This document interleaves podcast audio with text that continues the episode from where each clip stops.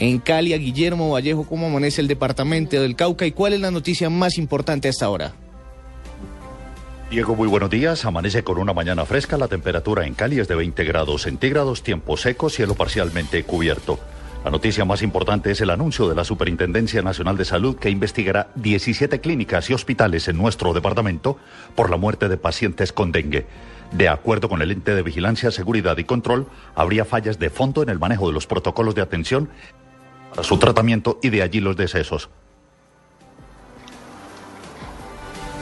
Guillermo, gracias. Hay 22 minutos. En minutos regresaremos nuevamente a Cali con la ampliación de esta información que tiene que ver con la salud pública y la situación que hay allí por el numeroso, eh, por el crecimiento mejor de los casos de dengue. Ahora vamos al departamento de Antioquia para saber cómo amanece Medellín y los demás municipios de esta zona del país. Beatriz Rojas, buenos días.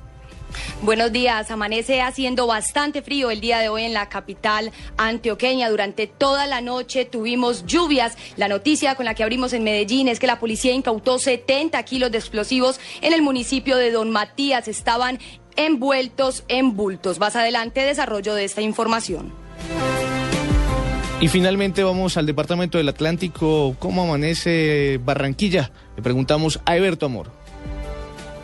Diego, muy buenos días. Barranquilla amanece con una temperatura de 27 grados centígrados y las dos noticias más importantes tienen que ver con decisiones judiciales. Un juez de Bogotá revocó la libertad a una red de presuntos narcotraficantes que operaba desde el Aeropuerto Internacional Ernesto Cortizos y también le fue negada la casa por cárcel al hijo de la empresaria del chance, Enilce López, conocida como La Gata.